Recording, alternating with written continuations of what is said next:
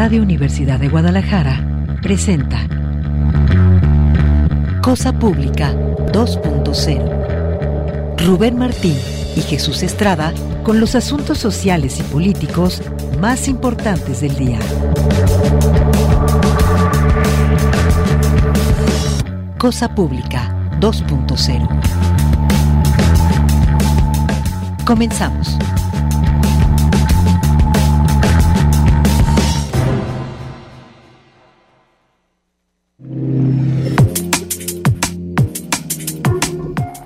¿Qué tal? Bienvenidos a Cosa Pública 2.0. Muchísimas gracias por continuar con nosotros aquí en Radio Universidad de Guadalajara. Ahora en este espacio Cosa Pública 2.0 eh, que preparamos con muchísimo gusto todos los días de lunes a viernes para presentarle en este horario una selección de los temas sociales y políticos más relevantes de la agenda informativa, los temas que eh, le proponemos eh, que sean de la que nos parecen de la mayor interés, del mayor interés. Vamos a partir con un apartado que tiene que ver con esta arista eh, quizás la más dolorosa de la guerra informal que vivimos, que son las desapariciones forzadas que hay en el país, eh, informándole de los asuntos locales, de las movilizaciones de familiares del ingeniero Miguel Alberto Lozano Cuellar, que siguen exigiendo la aparición con vida de este ingeniero desaparecido desde el 20 de enero. Hay otros casos y en este apartado vamos a hacer un resumen de un reportaje que presenta Efraín Zuk eh, en el portal a donde van los desaparecidos, con una metodología novedosa que está llevando a cabo la Comisión Nacional de Búsqueda para hacer cruces de datos y tratar de dar con los desaparecidos. Vamos a, también a presentarle avances sobre el conflicto por el predio público del Parque Huentitán, destinado de manera irregular para un, desarrollo inmobiliario denominado Iconia. Tendremos una entrevista con una consejera del Instituto Electoral y de Participación Ciudadana sobre una consulta que están llevando a cabo. También vamos a hablar de la verificación. Hay temas que tienen que ver con movilizaciones y también con temas de carestía y de corrupción que le vamos a presentar más adelante. Lo está cordialmente invitado no solamente a permanecer con nosotros el resto de esta hora, sino también establecer contacto con nosotros a través de nuestras redes sociales. Y antes de los detalles, saludo con mucho gusto a mi compañero Jesús Estrada, aquí unado a los micrófonos, también a Alejandro Coronado en la asistencia de producción y Manuel Candelas desde la mesa de controles que nos acompañan para hacer posible eh, Cosa Pública 2.0 en esta tarde. Jesús, ¿cómo estás? ¿Qué tal? ¿Qué tal, Rubén Martín? Buenas tardes, un gusto acompañarte. Gracias a todos ustedes por acompañarnos también en esta hora de Cosa Pública 2.0. Vamos a arrancar con el resumen que tiene que ver con la crisis en torno a personas desaparecidas y una vez más es por la presión social, por la protesta que realizaron el día de ayer los familiares de este ingeniero desaparecido, de Miguel Alberto, que la Fiscalía de Jalisco tuvo que reaccionar y emitir un boletín explicando, según ellos, que sí están investigando dónde se encuentra Miguel Alberto. Pero vamos a partir de los detalles de la manifestación que se realizó el día de ayer, y esto justamente exigiendo la aparición de Miguel Alberto, quien desapareció el 20 de enero. A pocos días de que termine el mes de enero, una nueva manifestación por desaparición se congregó en la glorieta de la Minerva para dirigirse a Casa Jalisco y ahí exigir que se aceleren las tareas de búsqueda de Miguel Alberto Lozano Cuellar, quien fue retenido por hombres armados desde el pasado 20 de enero cuando acudió con dos de sus trabajadores a, hacer un presupuesto para la instalación de sistemas de videovigilancia en la zona cercana al bosque en la primavera en el municipio de Zapopan, de hecho muy cerca del club de la Universidad de Guadalajara, según se ha informado. Guillermo Lozano es uno de los hermanos de Miguel Alberto. Miguel Alberto tiene 32 años de edad. Él le reclama al gobierno de Jalisco la poca capacidad institucional para atender estos crímenes con la urgencia que merecen, dice. Y citamos al hermano de la víctima. Es triste ver cómo el gobernador Alfaro dice que el índice de delincuencia va bajando cuando todos los de Jalisco vemos que es todo lo contrario, va aumentando. Hay muchos desaparecidos, no hacen nada, solamente dan carpetazo, pero el gobernador se quiere levantar el cuello con la presidencia diciendo que en Jalisco todo está bien, cuando es todo lo contrario, hay mucha gente desaparecida, gente que no sabe nada de sus familiares y eso es lo peor. Vestidos de blanco y con el grito constante de hermano, te queremos vivo y sano, los familiares de amigos de Miguel Alberto exigieron frente a Casa Jalisco respuesta simpatía ante el dolor de miles de familias que buscan a sus desaparecidos en un año que inicia con un presupuesto seriamente criticado por diversos colectivos que señalan una insuficiente asignación de recursos para la tarea de búsqueda de personas. Y bueno, justo como decías Jesús, tras la protesta realizada por los familiares y amigos de Miguel Alberto Lozano Cuellar, la Fiscalía de Jalisco informó que la Fiscalía Especial en Personas Desaparecidas trabaja en las investigaciones para dar con el paradero del ingeniero en electrónica de 32 años. Dice en la información oficial que como parte de las acciones que se han llevado a cabo, no se han dejado de realizar operativos de búsqueda en diversas zonas de la área metropolitana para la localización del profesionista, en la que participaron agentes de la Policía de Investigación bajo el mando y conducción del Ministerio Público, quienes realizaron diversas diligencias, entre ellas entrevistas a familiares, amigos y compañeros de trabajo, en estricto apego al protocolo establecido, dice. Bueno, ya dimos cuenta de la manifestación que hubo, pero también hay, vamos a dar seguimiento a otro caso que impactó de manera profunda a la sociedad de, de, Jalisco, en particular a la zona norte del estado, por los hechos de la desaparición masiva de cuatro jóvenes en Colotlán. Luego de que el fin de semana se realizó la, se realizó la misa de despedida y sepultura de Daniela y Viviana Márquez Pichardo y su prima Irma Paola Vargas en Colotlán, el alcalde de ese municipio, José Julián Quesada, destacó la solidaridad de los ciudadanos desde la desaparición de los jóvenes el pasado 25 de diciembre hasta los últimos eventos de acompañamiento a las familias. Y bueno, ahí recordó el presidente municipal que el domingo la mayoría de los ciudadanos salieron a despedir a los jóvenes en su sepultura. Aún, bueno, aquí señalan que falta por confirmar el cuerpo, si pertenece el cuerpo encontrado a José Melesio Gutiérrez, que sí se confirmó el día de ayer, lamentablemente. Dice el presidente municipal, el acompañamiento que hizo el pueblo de Colotlán es parte del duelo que sentimos todos, inconformes con esa inseguridad que se está viviendo a nivel nacional, y agradecerle al pueblo de Colotlán que se sumó al duelo municipal. Luego de informar que apoyaron a las familias en los servicios funerarios, el alcalde informó que todavía hay 13 personas que continúan desaparecidos en Colotlán. El alcalde Quesada destacó que es importante acompañar a las familias de estas personas para que tengan respuestas del avance de las investigaciones. Son 13 personas que siguen desaparecidas, dijo, y de ellos algunos que no han levantado denuncia correspondiente a la Fiscalía, los demás son de conocimiento de la Fiscalía y de las autoridades. Como autoridades nos toca brindar este acompañamiento, tener cercanía y pues ponerlos a las órdenes de esas familias, dijo. Y bueno, pues también dijo que van a estar acompañando en los próximos días a las familiares de las víctimas. Que por cierto, les comentábamos pues que efectivamente se confirmó que el cuerpo localizado desde José. Hay un reportaje del de el, reporte Índigo que pregunta y contesta cómo es que acabó José en una fosa clandestina. Él regresó de Estados Unidos, recuerda, a Zacatecas para su boda, pero fue encontrado muerto. Ayer las autoridades de Zacatecas confirmaron que el cuarto cuerpo hallado sin vida es en una fosa clandestina en la comunidad del cuidado de Tepetongo pertenece a José Melesio Gutiérrez. Él había regresado a Estados Unidos para casarse. Según los primeros reportes, él era originario de León, Guanajuato, pero residía en Estados Unidos y fue encontrado sin vida allá en Zacatecas. Lo anterior fue dado a conocer por su padre, Enrique Gutiérrez, quien explicó que la Fiscalía General de Zacatecas confirmó por medio de una prueba científica que uno de los cuerpos encontrados corresponde al de su hijo.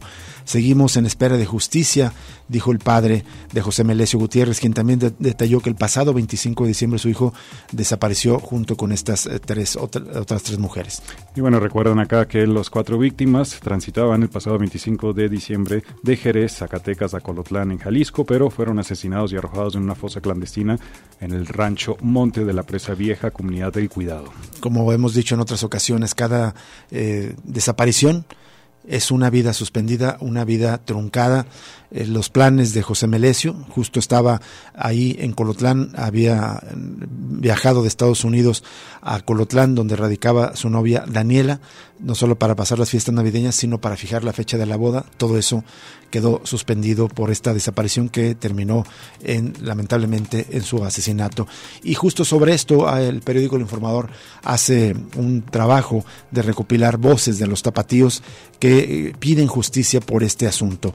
La sociedad de Jalisco coincide en la percepción de más inseguridad tras la desaparición y asesinato de los cuatro jóvenes de Colotlán, quienes desaparecieron el 25 de diciembre, cuyos cuerpos fueron hallados recientemente en una fosa en Zacatecas. Los entrevistados por este medio dijeron que sienten miedo, rabia y enojo y solicitaron justicia ante estos hechos. Citamos a algunas de las personas que preguntó o consultó el informador. Por ejemplo, Mancele Hoyos, ciudadana tapatía que trabaja en la zona del centro. Ella dijo que es triste esta situación y que ojalá se haga justicia y que como ciudadano solamente queda resguardarse ante la inacción de las autoridades. La citamos. Dice, a nivel nacional y también internacional es algo muy triste porque creo que esas personas no tenían nada que deber. No es justo que los asesinaran. No me gustaría estar en el lugar de sus pobres padres. Hay mucha inseguridad y está aumentando cada vez más. Según eso están investigaciones, es decir, las autoridades están investigando y pues el joven recién lo acaba de identificar oficialmente. Siempre las autoridades que están trabajando investigando. ¿Qué más podemos hacer? Cuidarnos, resguardarnos. A ninguna hora del día puedes andar en la calle. Otro testimonio de Leopoldo Flores, él pide más leyes más estrictas para que haya justicia. Por su parte, Berta Cuevas, madre de familia, dijo, es rabia lo que da porque nadie hace nada en remediar esto. Diario hay eso, desaparecidos. Ya no nada más en un lugar, en todos lados de México hay este tipo de hechos. Es horrible estar en el lugar de los familiares, que Dios pronto les dé resignación. Las autoridades no saben nada y nada más dan brincos a la fecha, no sabe nada. Mientras Marilyn, una joven trabajadora, dijo que sí ha observado mayor vigilancia en las carreteras por parte de elementos del ejército, pero aún hay deficiencias, dice. No hay la seguridad necesaria para las personas vulnerables, los que estamos como civiles, los que visitamos familiares, pueblos, a salir sanamente. No solamente se ha visto en jóvenes, también en familias, en cualquier tipo de persona inocente. Creo yo que sí se tiene que tomar muy en serio la seguridad de los jaliscienses. Bueno, vamos a otro asunto tiene que ver justamente con lo que dicen estos testimonios de que siguen cotidianamente estos hechos de violencia, en, concreto la privación ilegal de la libertad, la desaparición de personas. La noche de ayer, dos hombres que habían sido privados de su libertad en los municipios de Tlajomulco y Zapopan, respectivamente, fueron encontrados en calles de Guadalajara. La policía del municipio recibió el reporte de dos personas tiradas en la calle y con aparentes huellas de violencia en el cruce de un par de calles en la colonia Santa Elena de la Cruz. En una nota del diario NTR comenta que los dos víctimas son hombres de entre 25 y 30 años de edad. Las eh, representantes de la policía y los paramédicos descubrieron que presentaban múltiples golpes en diferentes partes de su cuerpo y extraoficialmente se supo que sus captores usaron tablas para agredirlos. No se precisó la fecha en la que estas dos personas fueron raptadas ni del lugar donde estuvieron cautivos. Ambos fueron trasladados a un puesto de socorros para que recibieran una atención médica. Y en otro episodio relacionado con la privación ilegal de un hombre fueron detenidos cuatro personas en su recorrido de vigilancia, policías de Zapopan lograron la detención de cuatro sujetos que privaron de la libertad a un hombre para que les realizara depósitos de dinero. Los hechos ocurrieron la noche del martes. Los oficiales patrullaban sobre el cruce de la avenida William Shakespeare en Inglaterra en Patria Universidad cuando avistaron un vehículo Seat Divisa en color azul abordado por cinco hombres, uno de ellos les pidió ayuda. Los oficiales dijeron que los entrevistaron, pues aseguraron a los sospechosos y al entrevistarse con el afectado dijo que momentos antes los ahora detenidos los habían subido, lo habían raptado, lo habían subido a un vehículo exigiéndole que realizara depósitos bancarios. Los detenidos son cuatro tipos de 19, 20, 20 y 31 años de edad. Además, tras el registro preventivo correspondiente, policías lograron asegurar un arma larga de utilería que encontraban en el auto. Bueno, vamos a solamente a compartirle algunos eh, extractos de un reportaje que presenta Efraín Zurk en el portal de A dónde van los desaparecidos y tiene que ver con un trabajo, una metodología novedosa, aparentemente simple y uno pensaría que ya debería haberse usado desde muchos, muchos años atrás y, simplemente no lo habían hecho. Es un trabajo que está llevando a cabo Javier Yankelevich de la Dirección de Operaciones de Búsqueda de la Comisión Nacional de Búsqueda. En este trabajo de Efraín Zuk dice que en México existen decenas de bases de datos que registran la vida y la muerte de quienes habitan y transitan por el país, que podrían ayudar a resolver parte de la paradoja de la desaparición, la de miles de familiares que buscan a personas que ya han sido encontradas. Por más de una década el gobierno federal ha llevado un registro de las desapariciones en el país que ha servido más para oficializar la cifra del terror que para encontrar a quienes eh, faltan. Pero eso está cambiando. La Comisión Nacional de Búsqueda ha implementado un método llamado búsqueda generalizada que permite, mediante la creación y el cruce de bases de datos, indagar el paradero de miles de personas al mismo tiempo y sin distinciones. Esto es un trabajo que realizan apenas 10 personas que integran la Dirección de Operaciones de Búsqueda que dirige Javier Yankelevich en la Comisión Nacional de Búsqueda. Dice que la labor que desarrolla este grupo resume la paradoja de una crisis de derechos humanos que asciende a casi 110 mil personas desaparecidas y al menos 52 mil cuerpos sin identificar. Miles de familiares buscan a quienes ya han sido encontrados. Es un trabajo casi arqueológico en el que se excava entre muy variados registros de vida y muerte y que comienza a dar resultados. Yankelevich es cauto con los números para asegurar que son casi 50 mil indicios, 49.984, posibles coincidencias, en ocasiones más de un indicio corresponde a la misma persona, surgidas del cruce masivo de datos entre varias bases gubernamentales y el Registro Nacional de Personas Desaparecidas y No Localizadas. Es un trabajo muy importante le digo, me parecería que era de sentido común que se hicieran este cruce de datos, por ejemplo, de los datos del Instituto Nacional Electoral, del, de la CURP, de los registros que están ante el sistema de administración tributaria, es decir, los registros hacendarios o los registros ante el Registro Nacional Poblacional. Pero apenas lo están haciendo los registros de las personas eh, que están detenidas en cárceles, quienes están en centros de readaptación social y así para tratar de hacer estos cruces, pero por lo menos ya se está llevando a cabo y se tienen casi 50 mil indicios. Y de estos Jalisco es el, segundo lugar con casi 4.500 indicios con algunos posibles match. En este trabajo que es bastante extenso, ya se lo vamos a compartir en redes sociales, se pone el caso justamente de una chica que desapareció, se cita aquí a, Javier Yankelevich, hace un par de años con un cruce de datos con Jalisco, ella venía de otra entidad, la encontramos sin vida, pero no se había hecho el registro ante el Registro Nacional, entonces hacemos la confronta y no sale. Como nos dimos cuenta, empezamos a teclear los nombres de las personas identificadas, no reclamadas, y vimos la cédula del protocolo ALBA de la Fiscalía de la entidad donde desapareció Carla. Y entonces armamos un relajo, le dijimos al fiscal de Jalisco, oiga, usted recibió esta familia, la familia denunció, usted hizo público que estaba buscando a esta mujer, no la tengo en el registro nacional y ya la encontré y no puede ser que Google sea la forma en la que yo me dé cuenta de que usted está buscando a la chica que está en la morgue en Jalisco. Terrible esto que está pasando. ¿Y por qué es relevante esto que nos están contando?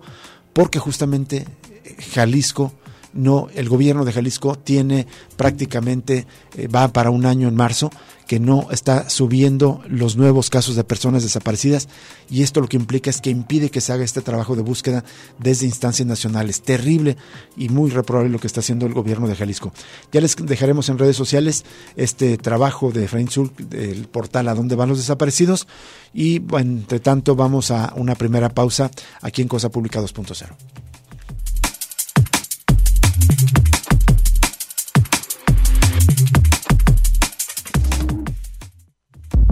Cosa Pública 2.0 se enriquece con tu opinión. Llámanos al 3134 2222, extensiones 12801, 12802 y 12803. Regresamos en unos momentos.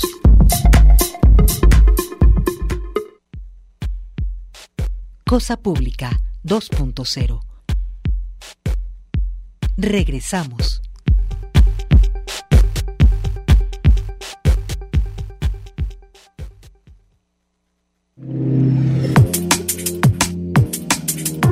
Regresamos a Cosa Pública 2.0. Les recordamos eh, las vías de contacto con este eh, espacio periodístico puede hacerlo a través de las redes sociales, las cuentas de Cosa Pública 2.0 en Twitter y en Facebook y también a través del número telefónico aquí en la cabina de Radio Universidad de Guadalajara.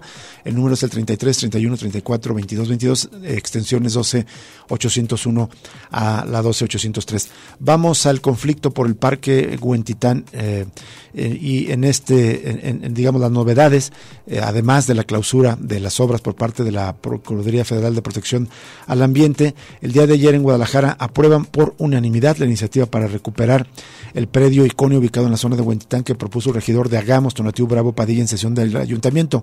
Las y los regidores realizaron propuestas, exhortos y crearon una comisión de seguimiento. Bravo Padilla se pronunció porque la actual administración no cometa otro error histórico en la zona de Huentitán.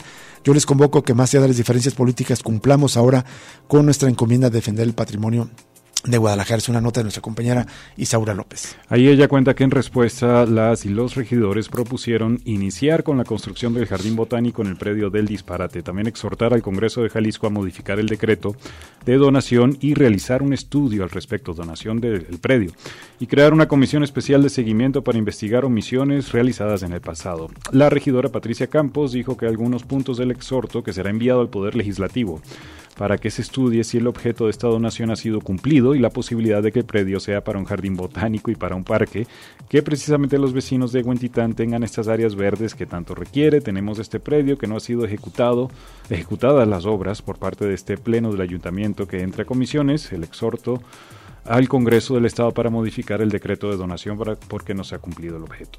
La iniciativa para defender el terreno de Huentitán fue enviada a siete comisiones del ayuntamiento, entre otras la de Hacienda Pública, Obras Públicas, Desarrollo Urbano, Movilidad, Medio Ambiente. Bueno, y van a justamente también en este seguimiento la nota de, de NTR nos dice que a propuesta de los siete regidores de oposición de Guadalajara, ayer en la tarde se turnó a comisiones edilicias un punto de acuerdo para iniciar una investigación interna que deslinde responsabilidades y señale una ruta para recuperar los terrenos cedidos al proyecto inmobiliario Iconia. En esta nota de NTR trae más detalles de lo que plantearon los regidores, sobre todo los vinculados al partido Movimiento Ciudadano. Por ejemplo, Luis Cisneros Girarte no le gustó que esa propuesta fuera impulsada por Tonatiuh Bravo Padilla y sostuvo que la Universidad de Guadalajara lo quiere usar como una bandera política. Dijo que en 2012, cuando... Eh, eh, eh, cuando los derechos sobre el terreno de Iconia pasaron de la compañía española Mecano a la otra empresa, UHS, sin pedir autorización al ayuntamiento, el entonces alcalde interino priista Francisco Ayón avaló la operación y también dijo que el hoy rector de la Universidad de Guadalajara, Ricardo Villanueva, también parte de aquella administración encabezada por Ayón, no hizo ninguna gestión ante el caso Iconia. Junto con sus compañeros Patricia Campos, Rosangélica Franco y Karina Hermosillo, el MSista solicitó que el acuerdo se sumara a, a, la exigencia de que la UDG inicie este año las obras del Jardín Botánico en el disparate predio ubicado en la zona de Huentitán. Y también incluye, por cierto, que ayer les informábamos que la Procuraduría Federal de Protección al Ambiente clausuró la obra de Iconia porque no cuenta con autorización en materia de impacto ambiental, y por cierto tiene hasta el 3 de febrero la empresa para dar respuesta. Y justamente el desarrollador inmobiliario, la empresa afirmó que acordó tomarse unos días para reunir todos los documentos necesarios, es decir, acuerda parar las obras. No, no es que no, se no puede acordar nada, fue clausurado por la Procuraduría Federal de Protección al Ambiente. Bueno, y en seguimiento a este tema, tras la clausura que realizó la Procuraduría Federal de Protección al Medio Ambiente, de las obras de eh, Distrito Iconia por no contar con autorización de impacto ambiental, Javier Armenta, integrante del colectivo Resistencia Huintán, indicó que esta mega obra afectará no solo el medio ambiente, sino la calidad de vida de los habitantes de esta zona, en declaraciones que recoge el diario NTR. Y es que Armenta dijo que con la clausura se protege el derecho humano al agua, a espacios naturales, a la movilidad y sobre todo se protege el derecho a una mejor calidad de vida para los habitantes de Huentitán. Reconoció que la empresa constructora de Iconia puede subsanar la falta de la declaración del impacto ambiental pero confía en que no se la entreguen. Primero se llenarían de agua los tinacos de los más de 1.800 departamentos y todo el desarrollo que ya dije, para después bajar a los vecinos y darnos el agua que sobrara. Eso sería la primera y más drástica afectación. Segundo, la temperatura, la calidad del aire. Esto está directamente relacionado con la masa forestal.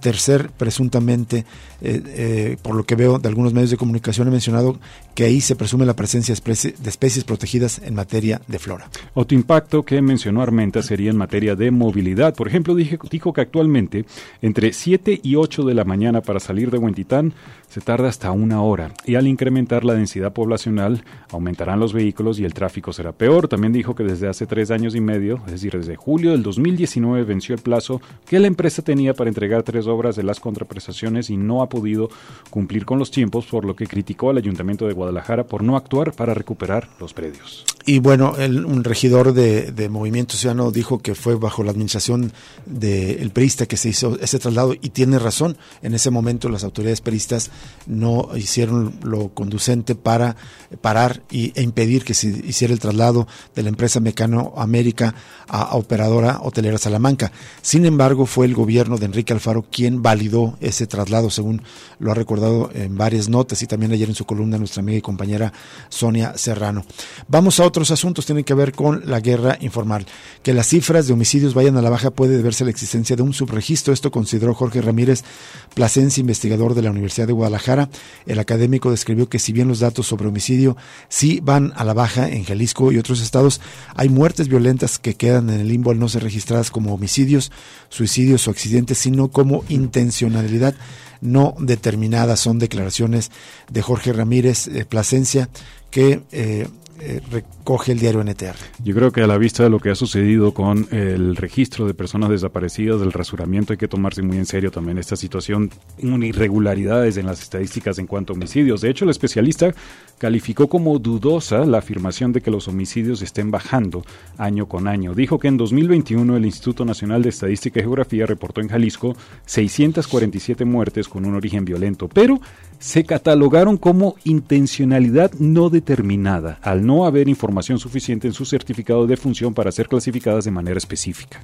En esta estadística, añadió Jorge Ramírez, habría homicidios que no llegan a las cifras oficiales del delito, lo que genera una reducción que pudiera no reflejarse en la realidad. Es dudoso con números crecientes de defunciones con intención no determinada, cuya distribución además es anómala por entidad federativa, dijo el investigador de la Universidad de Guadalajara. Fíjense, por ejemplo, en 2021 Jalisco fue la tercera entidad con más muertes violentas a causa de esta cuestión intencionalidad no determinada o indeterminada, según los datos del INEGI. Las 647 defunciones de este tipo significaron el 11% del total nacional. La Ciudad de México le encabeza la lista con 1.231 de estas muertes violentas a causa indeterminada. Le sigue el Estado de México con 1.212. El incremento en la desaparición de personas también puede influir en que se noten menos homicidios.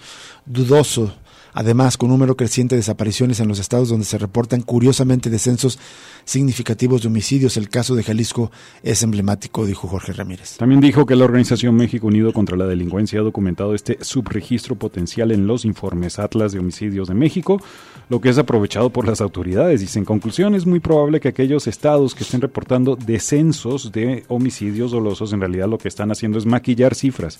Esperamos a conocer el Atlas 2022 que seguro hará la misma observación.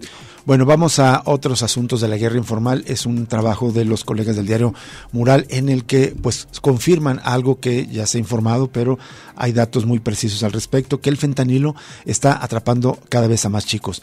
Poco a poco los opioides como fentanilo, heroína y morfina se han abierto paso en Jalisco y la edad de consumo de estas drogas es cada vez menor.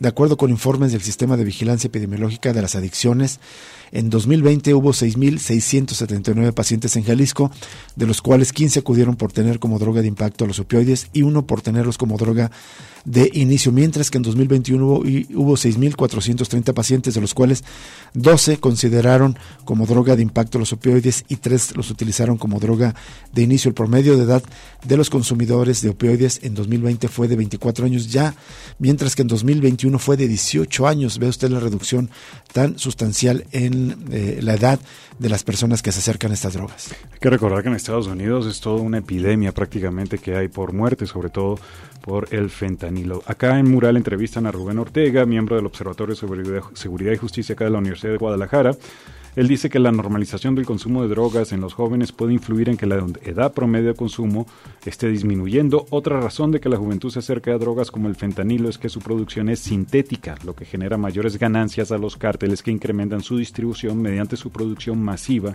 en laboratorios clandestinos y la combinación con otras sustancias. El fentanilo es una droga adictiva y hasta 100 veces más potente que la heroína. Su uso ya es considerado una epidemia en Estados Unidos, pues en 2021 fue la principal causa de sobredosis con más de 107 mil víctimas mortales. Ortega Montes surgió a las autoridades a crear campañas para combatir el uso del fentanilo aquí en México. También recuerda que según el Observatorio Mexicano de Salud Mental y Consumo de Sustancias Psicoactivas, en todo el país hubo un crecimiento exponencial en el uso de fentanilo entre personas que demandaron tratamiento en centros públicos, privados y organizaciones de la sociedad civil. En siete años sumaron 122 pacientes consumidores, pero el grueso se concentra en los últimos años registrados en el reporte más reciente. Antes de irnos a la pausa, le vamos a compartir información acerca de los desplazamientos forzados en el país. Por décadas México ha sufrido el flagelo del desplazamiento forzoso interno y aunque desde hace un par de años el gobierno federal lo reconoció, existe voluntad para crear políticas y marcos legales que le den respuesta. Para su diseño hace falta información precisa y concreta como un registro en la materia para entender la magnitud del problema, aseveró el representante eh, asistente para la protección de la Agencia de Naciones Unidas para los Refugiados, ACNUR, José, eh, Joseph Herreros, en declaraciones que recoge la jornada.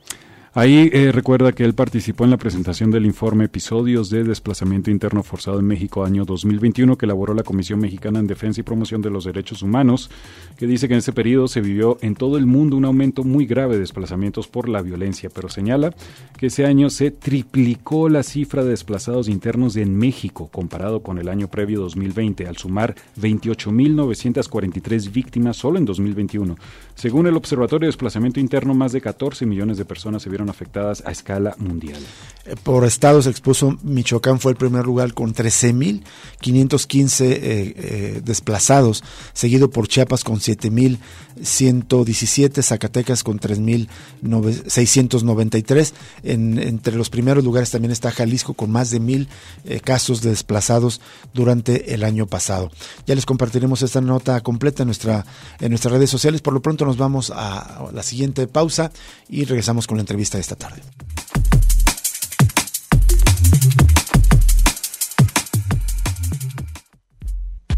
Ya regresa Cosa Pública 2.0 con Rubén Martín y Jesús Estrada.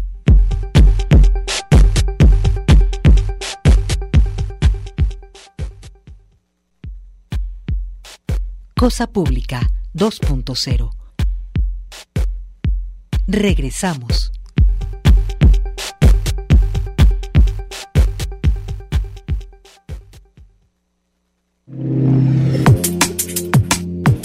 Seguimos en Cosa Pública 2.0 y vamos a la línea telefónica para saludar con mucho gusto a Claudia Alejandra Vargas Bautista. Ella es consejera del Instituto Electoral y de Participación Ciudadana, es integrante de la Comisión de Igualdad de Género y No Discriminación y establecemos contacto con ella porque el Instituto Electoral y de Participación Ciudadana está impulsando consultas para garantizar la participación efectiva de personas excluidas. Eh, Claudia Alejandra Vargas, muy buenas tardes. Te saluda Rubén Martín. ¿Qué tal? Eh, muy buenas tardes, qué gusto saludarte y saludar a tu audiencia. Muchísimas gracias por el espacio. Ah, igualmente, Claudia Alejandra Vargas, ¿nos haces un resumen en qué consiste esta consulta para garantizar la participación efectiva de las personas excluidas? ¿Cuál es el, propósito de hacer esta consulta por parte del Instituto Electoral del Estado? Claro que sí, mira, les platico. Estamos realizando dos consultas. Eh, una de ellas está dirigida a las personas en situación de discapacidad de aquí del estado de Jalisco y la otra está dirigida a personas, pueblos y comunidades indígenas. Ambas tienen como finalidad conocer la opinión de estos dos grupos que han sido históricamente eh, excluidos y discriminados para conocer eh, su opinión respecto a los lineamientos o las reglas que como instituto deberemos de realizar para que los partidos políticos posturen, eh, postulen tanto a personas eh, en situación de discapacidad como a personas indígenas para el proceso electoral que, que inicia este año y que permitirá las elecciones para el 2024. Sin embargo, cada una tiene sus diferencias. Me voy a permitir explicarles brevemente eh, cada una de ellas en el caso de la consulta estrecha y de participación activa, que va dirigida a personas en situación de discapacidad, nosotros les vamos a preguntar sobre dos temas muy particulares. El primero de ellos es sobre cómo o con qué documentos se puede acreditar la situación de discapacidad de una persona y la otra sería sobre eh, los criterios para el registro de candidaturas, es decir, que ellas y ellos nos digan eh, en qué espacios, eh, si solo a nivel municipal o también en diputaciones les gustaría participar como candidatas o candidatos. Y cómo les realizamos esta consulta por medio de un cuestionario que estamos realizando en formatos incluyentes, donde vamos a recabar esa opinión y estamos realizando cinco preguntas. Eh, las preguntas van dirigidas en estos dos temas y se realizarán a partir de la siguiente semana. Vamos a acudir a, los, a las 12 regiones del estado y visitaremos eh, uno por, por día con la intención de que de manera presencial eh, en estos foros consultivos podamos recabar esta opinión. Si me lo permites, nada más para que tu, audiencia sepa y conozca los, los días. El día 30 vamos a estar en Zapopan, el día 31 vamos a estar en Tlajomulco de Zúñiga y en el mes de febrero vamos a estar en Colotlán el día primero de febrero, en Tepatitlán el día 2, en Tequila el 3, en Autlán el 7, en La Barca el 8, en Zacualco de Torres el 9, en Puerto Vallarta el 10, en Zapotlán el Grande el 13, en Cihuatlán el 14, en Lagos de Moreno el 15, en Jocotepec el 16 y en Guadalajara el 17. También es importante eh, platicarles que si alguna persona con situación de discapacidad, algún familiar de personas en situación de discapacidad, asociaciones o colectivos que representen o que estén conformados por personas en situación de discapacidad que no puedan acudir a estos foros presenciales que estaremos realizando, también hay otras formas de participar. En la página del internet, de internet del instituto tenemos un micrositio exclusivo para las consultas, en tenemos un, un formato en Google Form que van a poder contestarlo directamente ahí o un formato descargable que también van a poder llenar y hacerlo llegar ya sea por correo electrónico o directamente en las oficinas del instituto. Otra forma de eh, hacernos llegar Perdón, eh, Claudia Vargas, estas fechas que nos dicen es específicamente para consultar a personas de la comunidad eh, de- en situación de discapacidad, ¿verdad? Y hay Así otras es. fechas posteriores para consultar a pueblos indígenas, eh, según entiendo. Sí, así es. Ahorita que te, que te platique sobre la, la consulta indígena, te platico las, las fechas. ¿De acuerdo? ¿Sale? Nada más para concluir con el tema de las personas en situación de discapacidad, si por alguna razón no pueden eh, darnos su opinión en el formato de Google Form directamente en nuestra página de internet o hacernos llegar el formato, también nos pueden mandar un audio por WhatsApp, nos pueden mandar un video en lenguaje de señas mexicana o nos pueden mandar un documento escrito ya sea en formato braille. La idea es que de la forma en la que ellos nos quieran hacer llegar su, su información, nosotros se las vamos a estar recibiendo. Y para estas para estas fechas o para o- tienen todos esos ah, discúlpame eh, Adelante, en la no. calle y está Sí. pasando el tren. Adelante, se escucha bien. Te, te escuchamos, Claudia. Ah, pe- perfecto. Se, se tiene para recabar los, eh, las opiniones hasta el 17 de, de, de febrero. Ya sea que asistan de forma presencial en las fechas que les comenté o eh, por alguno de los medios que les acabo de, de mencionar. En lo que respecta a la consulta indígena, esta consulta también eh, pues está dirigida solo a personas, pueblos y comunidades indígenas con la misma finalidad.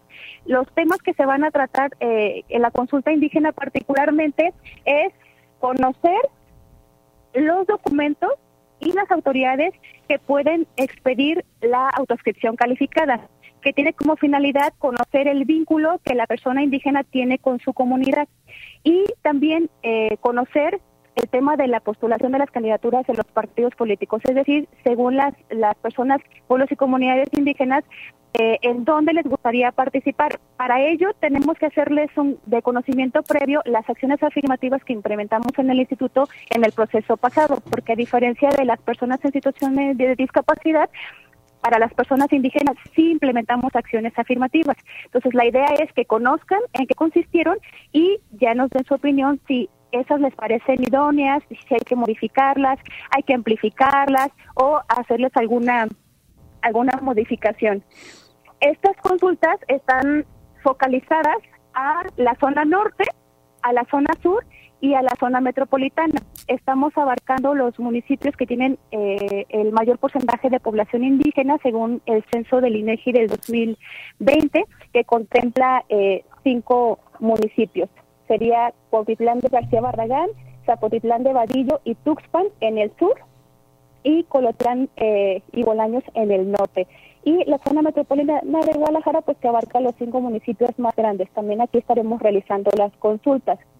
En el caso de eh, la consulta indígena, todavía no tenemos fechas bien establecidas porque eh, durante esta semana y la semana pasada estamos en la etapa informativa y con el afán de no eh, involucrarnos o interferir en sus eh, festividades o en su propia eh, cosmovisión, ellos tienen que hacernos la propuesta de qué día eh, o en qué sede les parece mejor que nosotros les realicemos la consulta. Lo que sí te puedo decir es que esa etapa consultiva debe de ocurrir del 27 de febrero al 12 de marzo.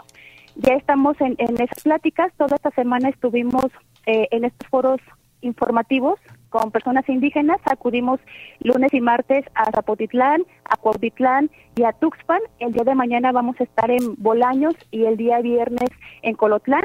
Y la idea es que a partir de estos foros informativos podamos ya establecer las fechas exactas y los lugares donde les vamos a realizar esta eh, consulta.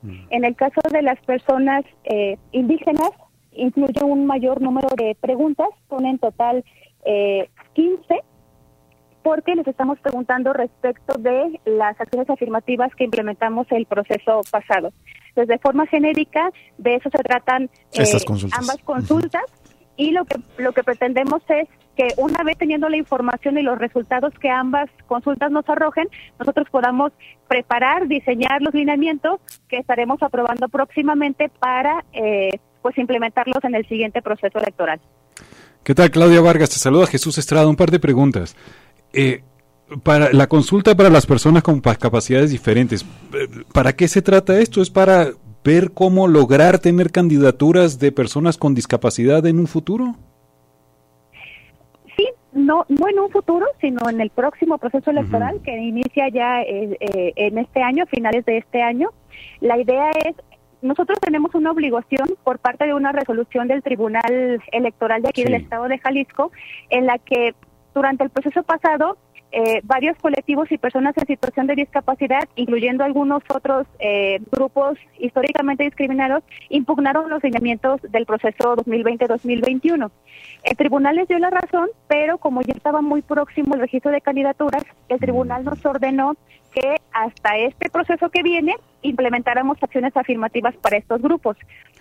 ¿Acciones afirmativas qué son, Claudia? Perdona, ¿eh?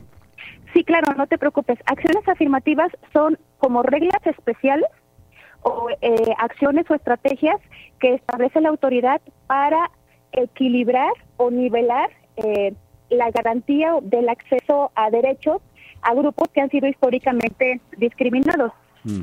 Esto implica, Claudia, que por ejemplo las comunidades indígenas ya tienen derecho a tener un diputado, un representante de estas comunidades. Así es todos los grupos históricamente eh, discriminados tienen el derecho, como todas las demás personas, a participar de forma efectiva siendo candidatas y candidatos. ¿Por qué se les considera históricamente discriminados? Porque aunque la Constitución se establece que tienen el derecho a participar, normalmente pues no, no los postulan. Sí, entonces lo que prevé o lo que buscan estas acciones afirmativas o reglas especiales es justo garantizar que se cumpla ese derecho y que los partidos políticos realmente los postulen. ¿Ya están obligados los partidos a postular un candidato indígena? Sí, el proceso pasado ya, estuvo, ya, ya estuvieron obligados por parte de estos lineamientos que diseñó el instituto y la idea es que para este proceso que viene, también por conducto de estos lineamientos, exista eh, esta obligación para los partidos políticos de postular ciertas candidaturas, tanto de personas indígenas a nivel municipal y, y para diputaciones, como de personas en situación de discapacidad, incluyendo algunas otras que, que no estamos consultando, como eh, de la comunidad LGBT y personas eh, migrantes residentes en el extranjero. Muy bien. Claudia, una última pregunta. ¿Se va a consultar también la posibilidad, si acaso las comunidades indígenas pues no quieren una representación de partidos políticos, todavía pues pueden ahí responder que pueden hacerlo por usos y costumbres? Disculpa, me pasó un vehículo y no Si no, si la, se le va a preguntar a las comunidades indígenas también en esta serie de preguntas si no quieren tener representación por parte de partidos políticos, sino que pusieran, digamos, candidatear vía usos y costumbres o otra manera. No, e, es, esa pregunta no forma parte de la, de la consulta. Las, las preguntas van dirigidas única y exclusivamente a que las, a que las personas indígenas puedan ser candidatas o candidatos de los partidos mm, políticos. Muy bien. Claudia Vargas, te agradecemos enormemente que nos hayas tomado esta llamada y nos informes desde el Instituto Electoral y de Participación Ciudadana sobre estas consultas. Muchas gracias. Al contrario, gracias a ustedes por el espacio. Bonita tarde. Igualmente para ti, Claudia Vargas, eh, consejera del Instituto Electoral y de Participación Ciudadana. Antes de irnos, se comunica con nosotros y le agradecemos la, la regidora Candelaria Ochoa de Movimiento de Regeneración Nacional para hacernos una aclaración y es totalmente pertinente. Dice, aún no se aprueba recuperar el predio de Huentitán. Eh, de algún, en algún sentido, las, los titulares de las notas es, eh, es, es equívoco en ese sentido. Dice, por unanimidad aprueban en Guadalajara recuperar recuperar el periodiconia. No recuperar todavía, por, se, se, aprobó enviar a comisiones la propuesta presentada por el regidor Tonatiu Bravo Padilla, de tal manera que totalmente pertinente, dice Candelario Ochoa, aún no se aprueba recuperar el predio de Huentitán, se turnó a comisiones. Y lo que se propuso, lo que propuso Patricia Campos de Movimiento Ciudadano es quitarle la mitad del predio de la UDG para Jardín Botánico y, par, y hacerlo parque. Gracias, Candelario Ochoa, por esta eh, aclaración. Vamos a una pausa y regresamos con más información en Cosa Pública 2.0.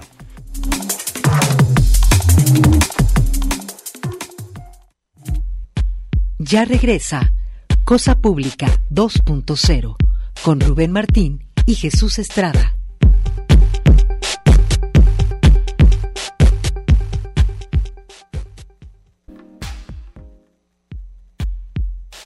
Cosa Pública 2.0. Regresamos.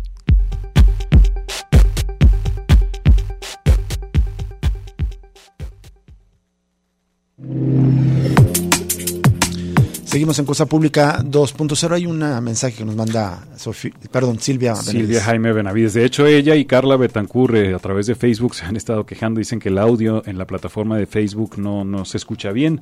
Lo vamos a, revisar. Gracias. Pero Silvia también nos dice: El viernes pasado me gané un libro. ¿Puedo pasar a recogerlo mañana sin falta? Eh, por supuesto, es el libro de eh, El caso de la viuda negra y mañana, pues en horarios laborales, ¿no? De 9 a 4.30. De 9 de la mañana hasta 4.30 pm en la calle Ignacio Jacobo número 29, Colonia Parque Industrial Belénes, a un lado del Teatro Telmex, frente al Centro Cultural Universitario. Aquí están las instalaciones de Radio Universidad de Guadalajara y de Canal 44, de GTV Canal 44, así que puedes eh, eh, mañana pasar eh, por tu libro, tu libro, Silvia. Bien, vamos a dejarles una pieza que tiene que ver con un trabajo especial que nuestros compañeros de UDGTV Canal 44 están presentando sobre la verificación. Vamos a escuchar esta pieza.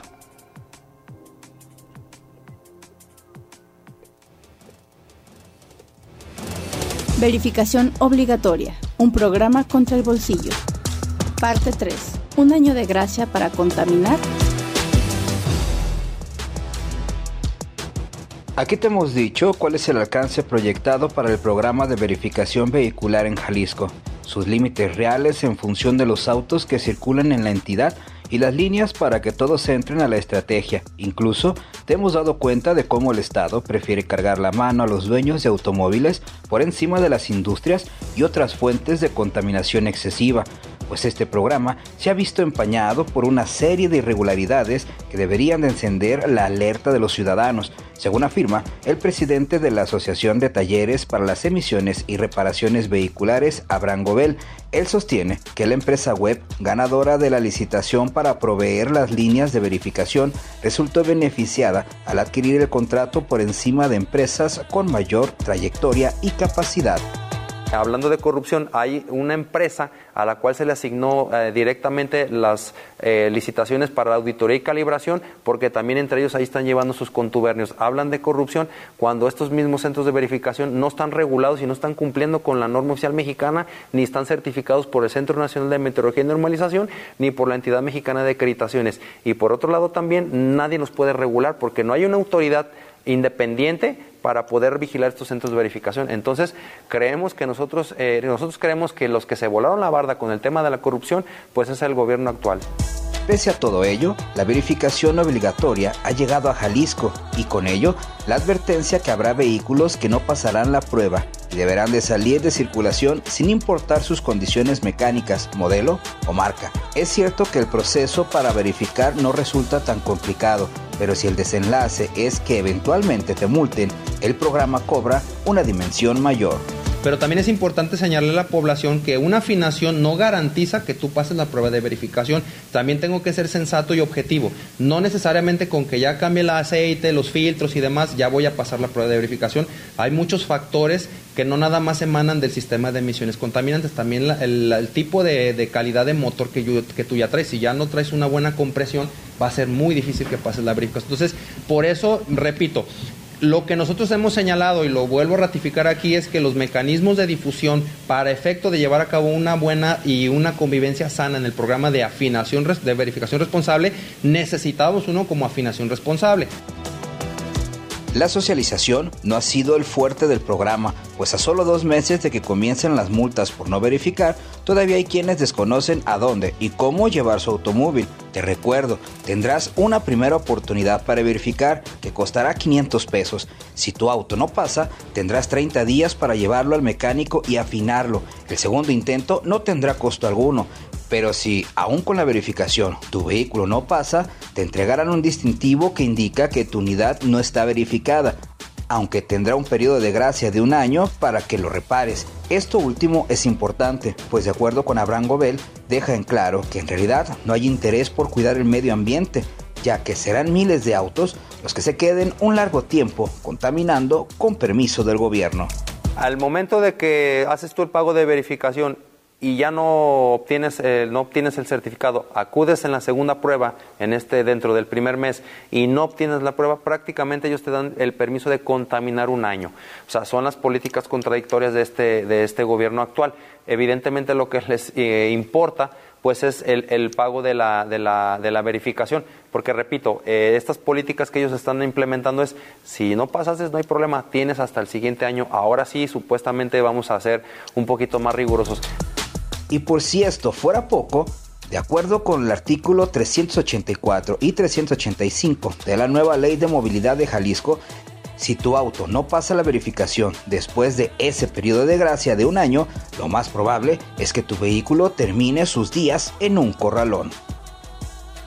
Ahora, en caso de no aprobar por segunda ocasión, el distintivo que se, que, se imprime eh, dice no aprobado y ese les permitirá a los vehículos que no hayan, no hayan cumplido con, nuestros estándares circular eh, todo un, año eh, completo para atender, digamos, las, condiciones que seguramente eh, pueden ser mayores, atender el vehículo y volver a intentarlo en el 2024 de nuevo en su calendario mes placa.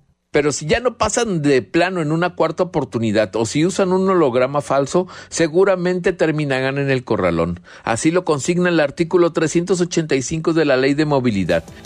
Recaudatorio o no, hoy miles de ciudadanos se dicen preocupados por este programa de verificación responsable.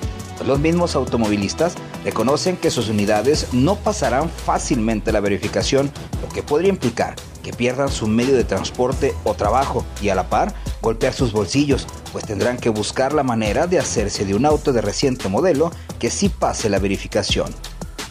¿Y si cree que pase su vehículo? No creo. No, pues es un modelo atrasado y Bien, ese es eh, el, trabajo de nuestro compañero Pablo Toledo que está presentando a lo largo de esta semana. Con esto nos despedimos. muchísimas gracias, le agradecemos que nos haya acompañado. Lo invitamos a permanecer en sintonía de Radio Universidad de Guadalajara y lo invitamos a que mañana nos acompañe nuevamente en otra emisión de Cosa Pública 2.0, el análisis crítico de la realidad de cada día. Hasta mañana, muchas gracias. Hasta luego. Radio Universidad de Guadalajara presentó Cosa Pública 2.0. Rubén Martín y Jesús Estrada con el análisis crítico de la actualidad. Cosa Pública 2.0. Gracias por escucharnos.